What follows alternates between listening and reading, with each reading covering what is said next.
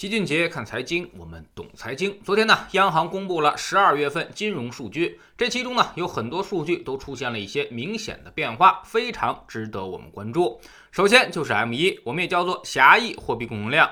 它是反映大家投资和消费意愿的指标，此前几个月一直在拉升，十一月份已经涨到了百分之十，而十二月只有百分之八点六，增速一下低了一点四个百分点。还有 M 二，我们叫做广义货币供应量，用来反映经济活动当中一共有多少钱，代表货币的扩张程度。十二月的 M 二是百分之十点一，也比十一月的百分之十点七低了零点六个百分点。M 一和 M 二同时收缩，这确实是一个新的变化。只有在二零二零年一月份的时候，因为疫情出现过一次，之后呢就再也没有见到过。在投资中，我们一般也用。M 一减 M 二的增速差的变化来跟市场整体的指数做对比，基本上它们是同步反应的。在十一月的时候，增速差是负的百分之零点七，而这个月又变成了负的百分之一点五，增速差回落，这个对于股市来说可不是一个好消息。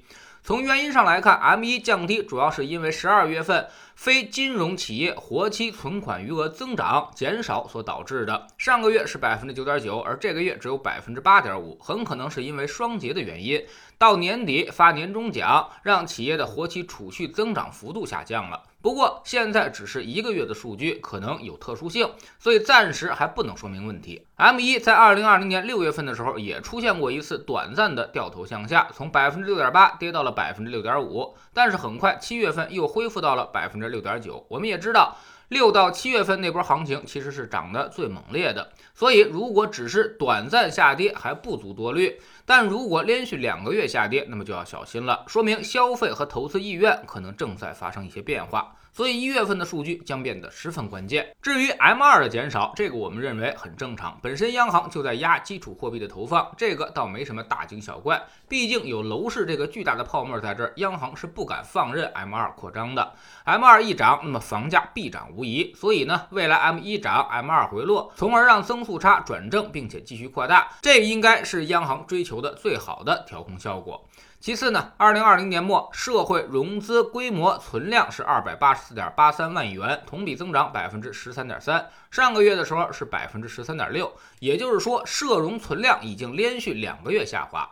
十二月份社会融资规模增量为一点七二万亿元，比上年同期减少了四千八百二十一元。从新增的社融数据来看，明显低于市场预期。原因呢是表外融资下滑，地方债和企业债发行收缩拖累。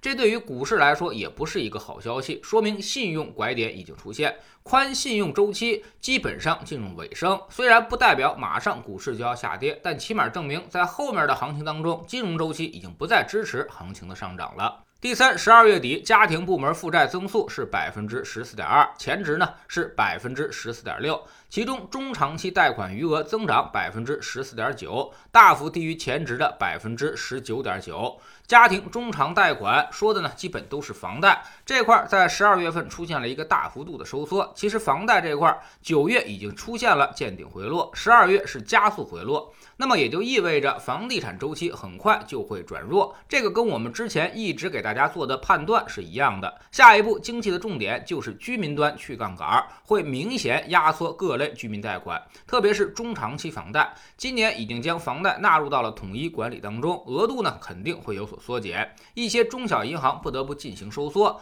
目前还在经济扩张期，所以各类实体经济贷款还很多，所以还暂时显现不出来额度的变化。一旦到了下半年繁荣之后，各种贷款降低，那么房贷必然是额度紧张的。所以刚需最好是上半年就去买房，否则越往后拖，你可能就越拿不到贷款了。而投资需求呢，尽量不要买了。未来房贷收缩将是常态，也就是说，接盘的资金会越来越少，而且会倾向于新房。你的二手房看着挺值钱，挂出去也挺解气，但是真正能出钱接盘的少之又少。所以综合来看，目前金融周期有变化的趋势，宽信用逐渐进入尾声。虽然不是马上就紧信用，但是十有八九也不会再去扩张了。就好比开车一样，现在虽然没有踩急刹车，但是央行那只脚其实已经从油门上带到了刹车上。货币政策从去年的支持助推到现在进入放任状态，啥时候开始收紧，我们还要再看两个月的数据。如果 M 一继续下行，那么就说明央行真的开始踩刹车了。那么市场将形成业绩和情绪驱动的做多力量与信用周期收缩的做空力量相互博弈。这时候，聪明的投资者就会开始防守，随时准备跑路，因为业绩和情绪是不断衰减的，而信用周期收缩的做空力量却是不断加强的。你不知道哪天它就会超过它的临界点，所以市场今年大概率会发生从强手到弱手的转化。所以老齐还是提醒各位，虽然最近涨得很好，但是也别被情绪所冲昏头脑。进攻可以打出漂亮的比赛，但防守才能赢得冠军。今年很关键，老齐会在星球的粉丝群里面手把手教大家如何把这两年百分之六到七十的利润装到口袋里。我们有很多种止盈方法，也会在星球里教给大家。如果你看不到周期的变化，只知道一味的大开大合、猛冲猛打，最后凭运气赚到的那些钱，还都会凭实力输回去。每次牛市的结尾几乎都是一模一样。股民们一开始赚点小钱，美得屁颠屁颠的，以为老子天生就是英明神武的，其实只是人家给你点甜头和诱饵而已。不让你赚点小钱，怎么能让你心甘情愿地掏出那个大钱呢？在知识星球齐俊杰的粉丝群里面，我们昨天详解了一下券商到底该如何投资，为什么券商行业不能在左侧进行布局，那些估值逻辑对于券商基本没用。那么它的右侧追击技巧又是什么呢？我们通过一个例子告诉大家如何在去年去追击券商，稳稳的获得百分之二十到三十的回报。说个重要通知，粉丝群将于一月十五号开始新一年的提价，将从现在的二百七十二元调整到二百八十四元。已经在群里的老用户不受影响，仍然是一九九续费。要想加入粉丝群，每天学习投资技巧的朋友可要抓紧最后三天的时间了。新进来的朋友呢，可以先看《星球的置顶三》，我们之前讲过的重要内容和重要配置都在这里面。知识星球老齐的读书圈，我们继续讲逆向投资策略。昨天我们讲到了那些利好和利空消息，真的重要吗？利好就会让股市上涨，利空就会跌，哪有那么简单？我们经常讲利空出尽就是利好，那么这不是自相矛盾吗？其实并非如此，市场涨跌关键看投资者对于利好和利空的预期反应到底是什么。那么这又是什么意思呢？知识星球找老齐的读书圈，每天十分钟语音，一年为您带来五十本财经类书籍的精读和精讲。